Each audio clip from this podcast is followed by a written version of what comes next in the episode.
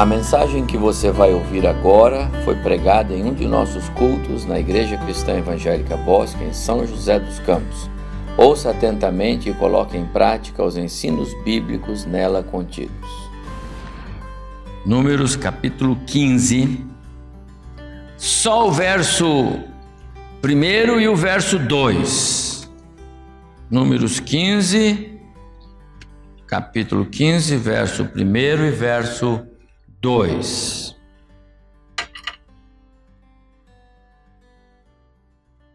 Disse o Senhor a Moisés: Fala aos filhos de Israel, quando vocês entrarem na terra que eu lhes darei para a sua habitação. E segue o texto. Só esse verso. Que contexto é esse? Números capítulo 15. Deus dizendo ao povo que eles iam entrar numa terra que ele a eles daria e que ele iria colocar esse povo lá. Você sabe qual é o contexto de Números capítulo 15? As narrativas de números cobrem todo o percurso de Israel durante a trajetória do deserto. As narrativas do livro de Números cobrem todo o tempo, os 40 anos, porque ele começa lá atrás, depois de Êxodo capítulo 40. E toda a trajetória, todos os episódios, Números é um é uma é um novo escrever da história narrada em Êxodo pelo próprio Moisés. Uma história de descaminhos, uma história de desobediência, uma história de é, maldade diante de Deus uma história de um povo que foi rebelde ao Senhor. Uma história de um povo que deu as costas para Deus diversas vezes. Uma história de um povo que não foi só irreverente, eles foram blasfemos. Uma história de um povo que veio lá impregnado do Egito com culturas idólatras e idolatrou no deserto. É nesse contexto que Deus diz para esse povo o que eu li ali agora para você e você viu na sua Bíblia. Moisés, diga a esse povo, quando eles entrarem na terra, que eu disse eles iam entrar e eles vão entrar. E o texto vai continuar dizendo: Diga a eles que eles têm que fazer assim, assim, assim. Eles têm que trazer sacrifícios, eles têm que fazer ofertas, eles têm que me cultuar desta forma, desta forma. Mas que Deus é esse? Eu diria: esse povo não entra, nem eles, nem os seus descendentes, ninguém. Começo de novo. Mas Deus é fiel. E não é esse emaranhado de é, aspectos humanos pecaminosos que tira Deus da sua fidelidade. E é por isso que eu li esse verso que parece meio que vazio, mas é rico demais quando nós entendemos o contexto. Algumas vezes, versos como este surgem nas Escrituras, em especial nos livros do Antigo Testamento, em especial nos cinco primeiros livros, o Pentateuco, para lembrar o povo quem é o Deus que tirou vocês do Egito para lembrar o povo: esse Deus é mesmo um Deus fiel, ele vai cumprir o que ele prometeu. Versos como esses são importantes para nós. Eles não são apenas para registrar a história, eles estão lá para fazer parte da história, para que nós hoje possamos aprender com a história. Como é importante conhecer a história para aprender com a história, conhecer a história para não cometer os erros que outros cometeram, conhecer a história para trazer à memória verdades bíblicas a respeito desse Deus a quem nós é, servimos, desse Deus que nos amou sem mesmo nós darmos nenhuma atenção a Ele antes disso. Como não estamos no contexto de Israel, e não estamos, como não estamos lá em Números capítulo 15, e não estamos, estamos muito longe, há alguns bons milênios atrás, então é bom nós tentarmos trazer aqui à nossa mente o contexto deste desta citação bíblica. E, e eu gostaria de convidar você para uma rápida é, é, é, é passada é, pela história. Eu queria revisitar a história para chegar aqui. E para revisitar a história, que, que, que chama-nos atenção este verso da fidelidade de Deus, eu tenho que começar a olhar para é, Êxodo capítulo 3. Eu separei alguns versos aqui, você pode acompanhar comigo porque é mais rápido. Mas em Êxodo capítulo 3, verso 17, o Senhor disse: Eu resolvi tirá-los do Egito, onde vocês estão sendo maltratados. Eu vou levá-los para uma terra boa e rica, terra que mana leite e mel. Eu vou fazer isso. Isso é promessa de Deus. Isso está lá em Êxodo 3:17.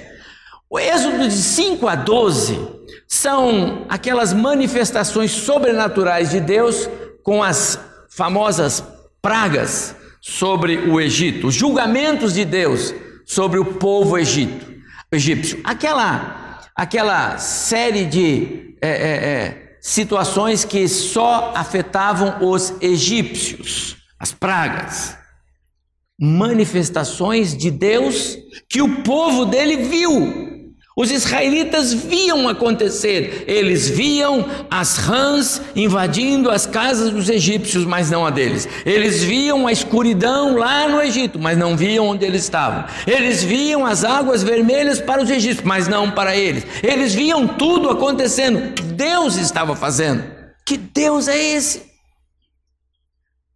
Devemos olhar também para Êxodo 14, quando Deus tira o povo e eles chegam diante do mar e Deus vai dizer para eles: passem, porque o mar vai se abrir, e o mar se abre, e eles passam a pé enxuto.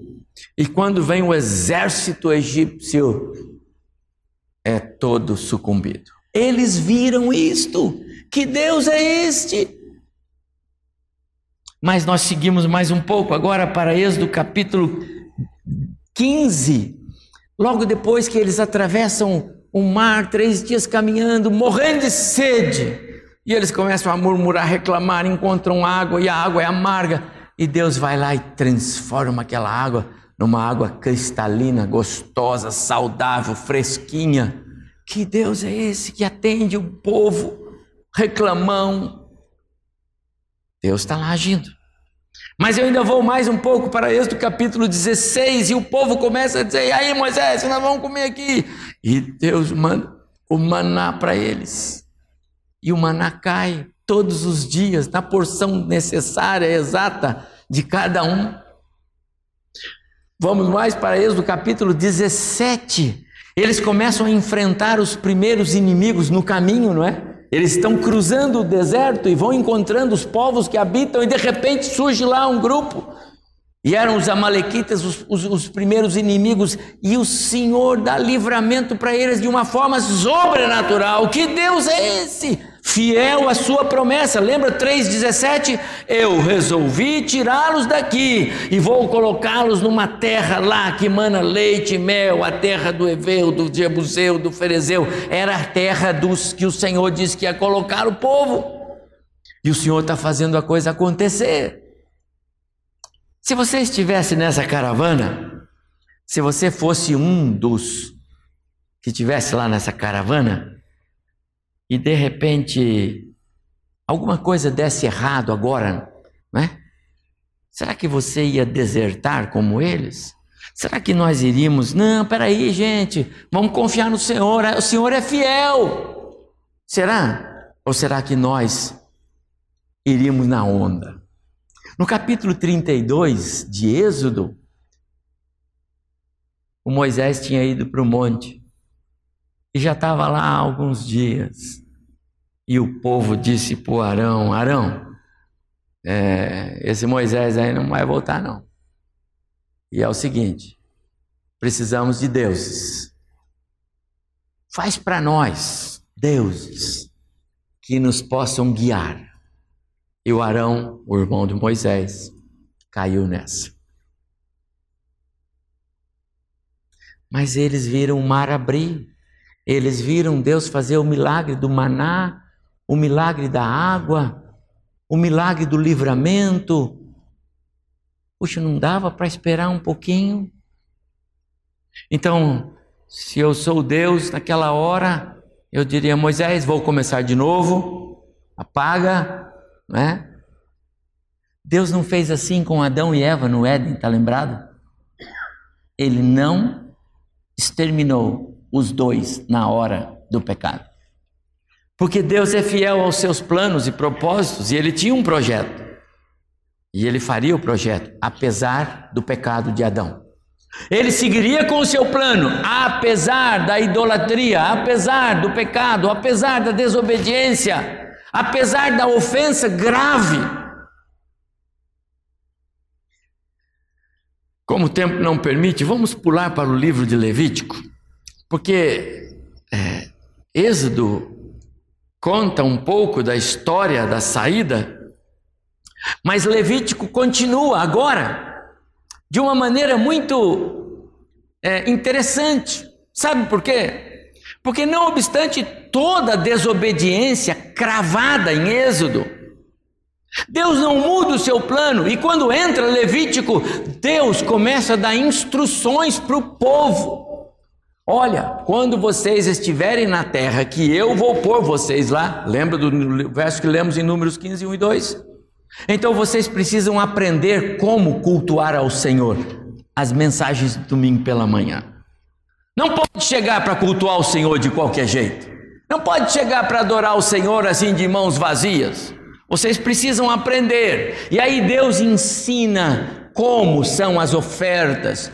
As, naquela época, então, antes de Cristo, os sacrifícios. Se a família é pequena, um animal pequeno, uma ave, se a família é maior, se é isso, se é aquilo. E Deus dá toda essa informação mas por que Deus está fazendo isso? Aquele povo não merece, aquele povo é infiel, aquele povo é idólatra, aquele povo é rebelde, aquele povo é desobediente.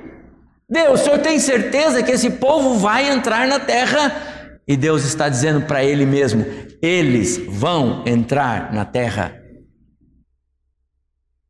Em Levítico, então Deus dá instruções, instruções que Parece que, na minha visão, Senhor, não tem sentido. Deus disse: tem, eles vão, essas instruções vão passar de pais para filhos, ainda que pais não entrem. Lembra? Eles vão vagar 38 anos pelo deserto. Essa geração adulta vai morrer no deserto, mas os filhos vão entrar. E os filhos precisam saber como Deus quer ser adorado. Talvez nós precisássemos hoje nas igrejas cristãs, nas igrejas evangélicas, no Brasil e no mundo, uma releitura de Levítico com uma, a, com uma é, é, naturalmente com uma atualização pós-Cristo, para saber que Deus não aceita ser adorado de qualquer jeito. Algumas vezes o Senhor disse: Eu estou farto da adoração de vocês, dizendo para Israel. Eu estou por aqui com vocês porque vocês vêm aqui para me adorar, mas essa adoração é vazia. Nós precisamos reexaminar a história, porque Deus não mudou, irmãos. Deus não é agora um pouco mais tolerante conosco e a gente pode adorar o Senhor de qualquer jeito. Não, Ele é o mesmo. E nós muitas vezes temos falhado porque não revisitamos a história e porque queremos adorar o Senhor muitas vezes de uma maneira que mais nos agrada do que a Ele. Mas pulando para números, e nós chegamos agora no, no livro que estamos nele, nós encontramos então agora a história sendo reescrita. E eu vou logo pular lá para os capítulos 13, 14 e 15, que nós estamos no 15. Porque é lá que tem a tragédia dos espias, lembra? Os doze espias que foram espiar a terra. Que tragédia! Voltam e contaminam o povo.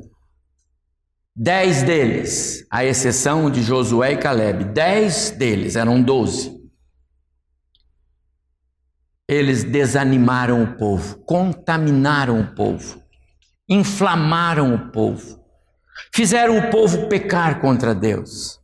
Disseram: de jeito nenhum nós vamos entrar, a terra tem gente muito grande, a terra tem gigantes, nós vamos ser esmagados. Ah, Moisés, melhor que a gente tivesse ficado lá no, no Egito, morrido lá, ia ser sepultado lá, agora nós vamos morrer na mão desse pessoal aí. E isso provocou uma euforia, um desânimo, grito, choro, tristeza, lamentação, blasfêmia, ofensa a Deus. Eles se esqueceram que Deus abriu o mar. Eles se esqueceram que Deus fez a água virar água doce. Eles esqueceram que Deus é, os livrou da mão dos Amalequitas. Eles esqueceram que Deus fez descer para eles lá o maná na hora que eles precisavam. Eles se esqueceram de tudo isso. Eles se esqueceram da fidelidade de Deus. Amados irmãos, tem alguma coisa que nós não podemos é, vacilar. É nos esquecer da fidelidade de Deus. Israel se esqueceu do que Deus fez. E isto foi mal. Em números, e nesta ocasião em especial, fugiu ali? E nesta ocasião em especial, é, duas lições é, nós extraímos agora, nesse momento. A primeira é que Deus, a paciência dele tem limite, porque é nesta hora da, da experiência dos espias que Deus então diz o seguinte: não vão entrar na terra esta geração. Essa geração não vai entrar. Não vão entrar os que são desta geração, ou seja, os que saíram do Egito com mais de 20 anos. Vocês não vão entrar. Vocês não entram. Os filhos de vocês entram. Mas vocês não entram. Porque a paciência de Deus tem limite. Importante nós entendermos isso. E nós vemos isso porque Deus ele ele se irou com a a situação que aqueles dez espias levaram o povo a, a fazer. Mas a segunda grande lição é que é, Deus é fiel às suas promessas. E aí, o que vai acontecer é que Deus vai colocá-los na terra da promessa, apesar, apesar da desobediência e da idolatria e da, é, da adversidade que eles estão promovendo.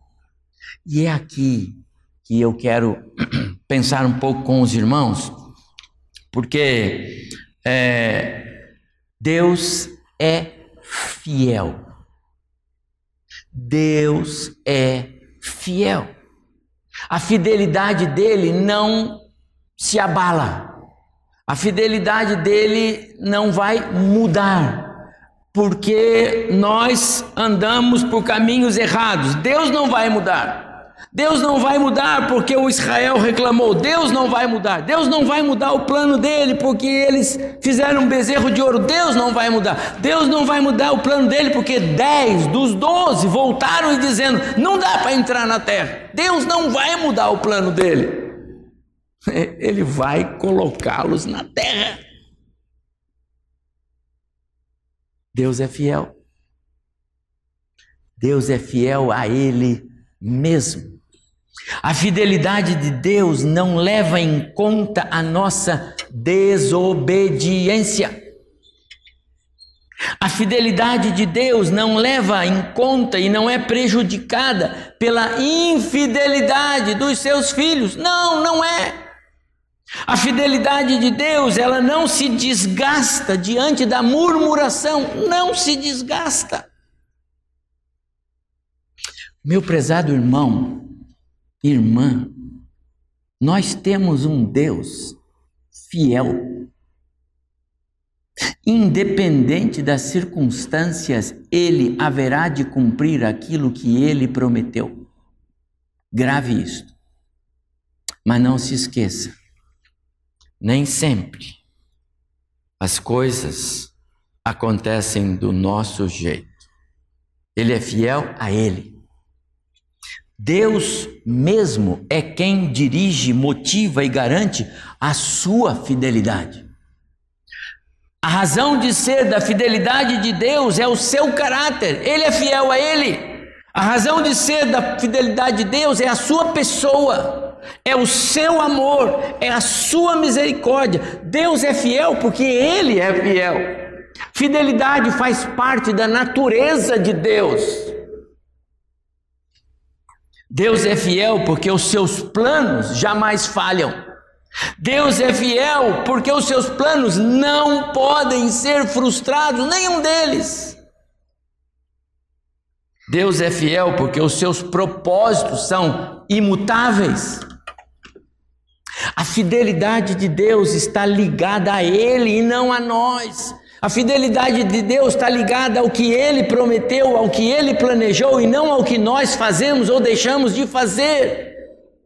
Então chega no capítulo 15 de Números, verso 1 e 2, depois de tudo de acontecido aqui, Números 15, 1 e 2, já passou o bezerro de ouro, já passou as, os espias que inflamaram o povo. Já passou a já, já, já temos mais de dez citações de murmurações do povo. Deus não vai mudar. Se vocês vão entrar na terra, vocês vão entrar na terra. Vocês vão entrar na terra. Porque eu prometi para mim que esse povo Lá em Êxodo 3,17, eu disse: Eu vou tirar vocês das, da, da, das mãos dos egípcios e vou levar vocês lá na terra que mana leite e mel. Aquela terra eu dei para vocês, vocês são os moradores daquela terra. Amados irmãos, querem os povos árabes, os palestinos querem brigar, podem brigar à vontade. Deus tem uma promessa e essa promessa é para o seu povo, aquela terra é do seu povo. Deus é fiel. Pode mudar o slide para mim? Vou repetir. Deus mesmo é quem dirige, motiva e garante a sua fidelidade. A razão de ser da fidelidade de Deus é o seu caráter, a sua pessoa, a sua misericórdia, o seu amor. Não tem nada a ver conosco. Não tem nada a ver com o que eu faço ou deixo de fazer.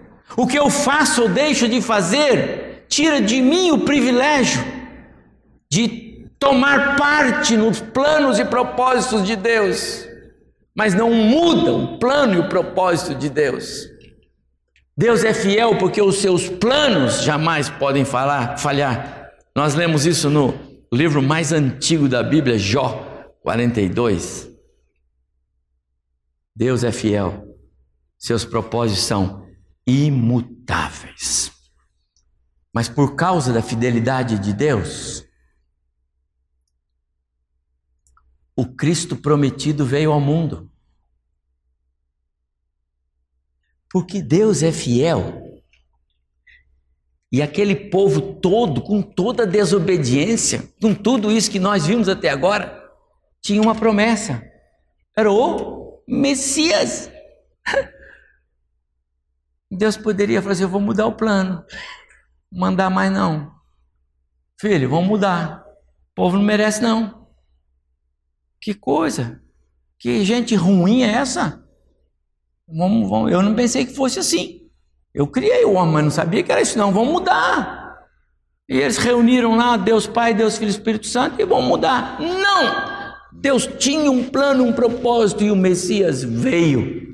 Uma das porções bíblicas mais preciosas que eu gosto de me lembrar sobre o Messias veio, sabe qual é? Lucas capítulo 2, quando aquele homem chamado Simeão, um profeta, um dos últimos que estava lá por Israel nos dias do nascimento de Cristo, ele é escalado porque o Senhor manda ele ir lá e ele vai ao templo no dia que levaram Jesus, passados oito dias, e ele toma Jesus nos braços. E você lembra o que ele disse? Senhor, agora o Senhor pode despedir o teu servo, porque os meus olhos já viram a tua, a tua a tua salvação, a tua redenção. Ah, meu amado irmão, o Cristo veio e o profeta Simeão tomou ele nas mãos. O Cristo veio. Por quê? Porque Deus é fiel. Porque Deus é fiel, o Cordeiro de Deus assumiu o meu lugar na cruz. Amado irmão, você já pensou nisso? Se isso não tivesse acontecido, você não estaria aqui hoje, nem eu, não teria evangelho para pregar, não teria Bíblia, não teria salvação. O Cordeiro de Deus. Quando eu leio Gênesis capítulo 22, e eu vejo a história de Abraão lá no Monte Moriá, pronto para oferecer o filho Isaac, lembra disso? Capítulo 22 de Gênesis. E o Senhor diz para ele: Olha do lado. E ele vê lá um carneiro. E ele disse: É ele que vai no lugar do seu filho. Pega lá. Ele vai.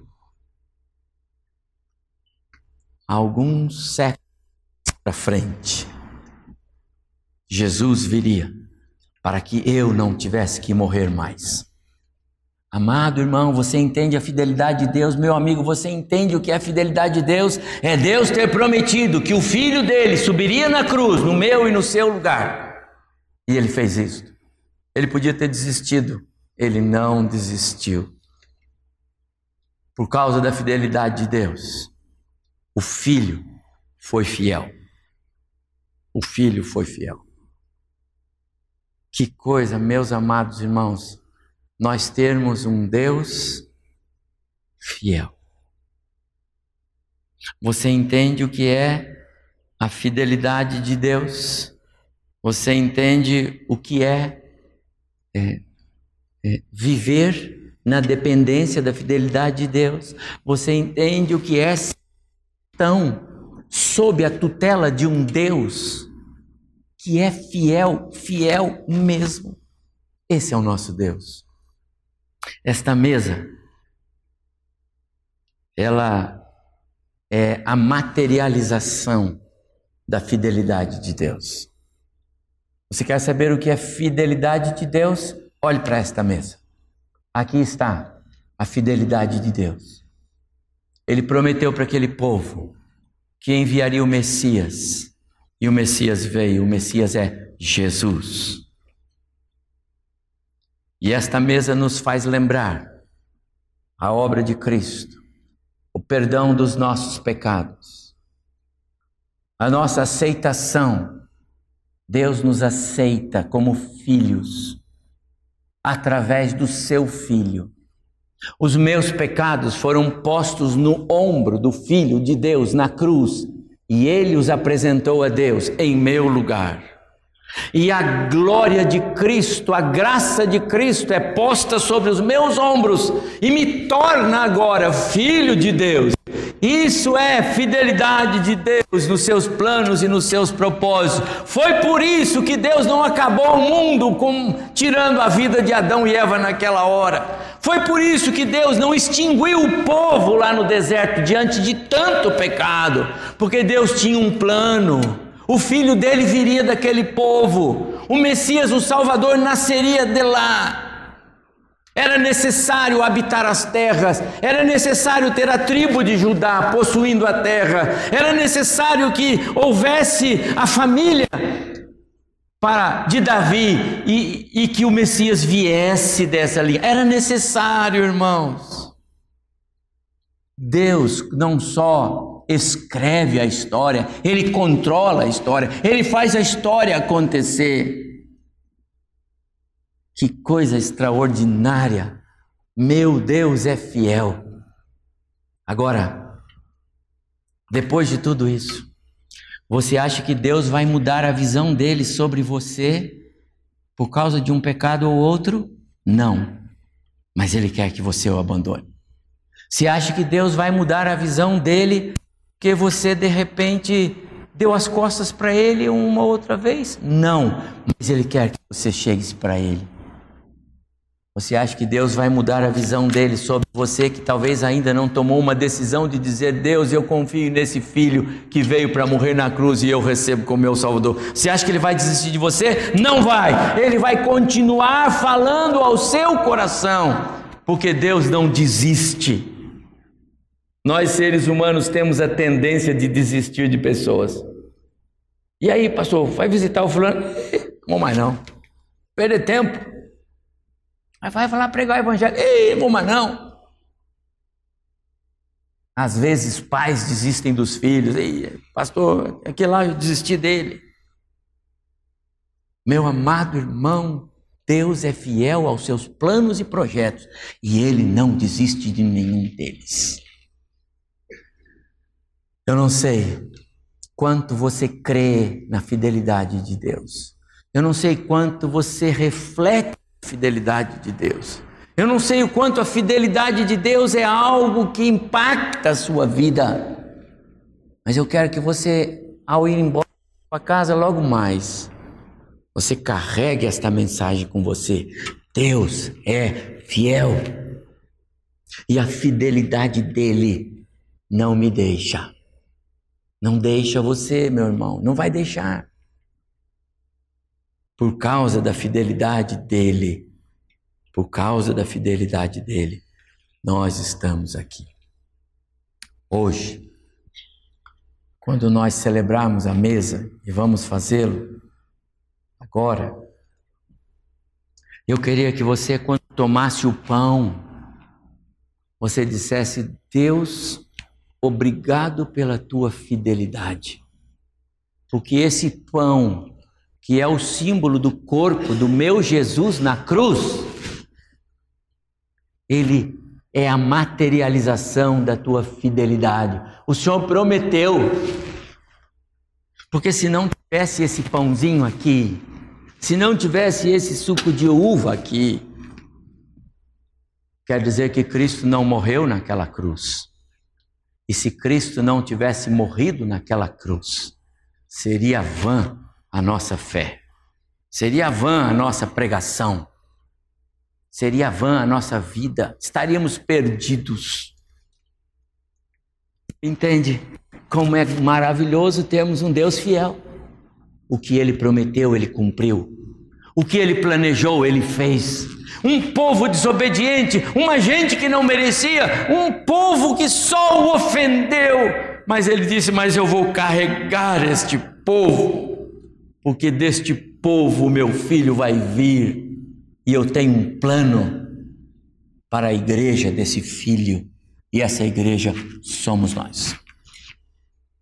Você crê na fidelidade de Deus? A fidelidade de Deus garante que você pode ser cidadão do céu. A fidelidade de Deus diz a você que você pode ser filho dele, ele é fiel em cumprir isso. Você crê nisso? A fidelidade de Deus nos tira do lamaçal do pecado e nos põe à mesa com Cristo. A fidelidade de Deus reconstrói, restaura, tudo porque Deus é fiel. Meu prezado irmão, irmã, meu querido amigo, você que ouve e nos vê pela internet, grave isso no seu coração. Queira estar do lado do Deus fiel. Queira estar do lado desse Deus que é fiel. Queira andar com Ele. Queira depender dEle. Ele vai fazer maravilhas na sua vida. Não desista das suas orações. Não desista dos seus filhos, pais. Não desista dos seus pais, filhos, que têm pais que ainda não servem ao Senhor. Não desistam dos projetos que Deus colocou no seu coração para honrá-lo, para servi-lo. Não desista, porque Deus é fiel e Ele vai abençoar você. Repito, ao tomar a ceia do Senhor, eu quero convidá-lo a meditar de maneira muito, muito solene a fidelidade do nosso Deus. Que o Senhor abençoe muito o nosso coração, meu e o seu. E agora, que esta mesa fale um pouco mais sobre Deus é fiel.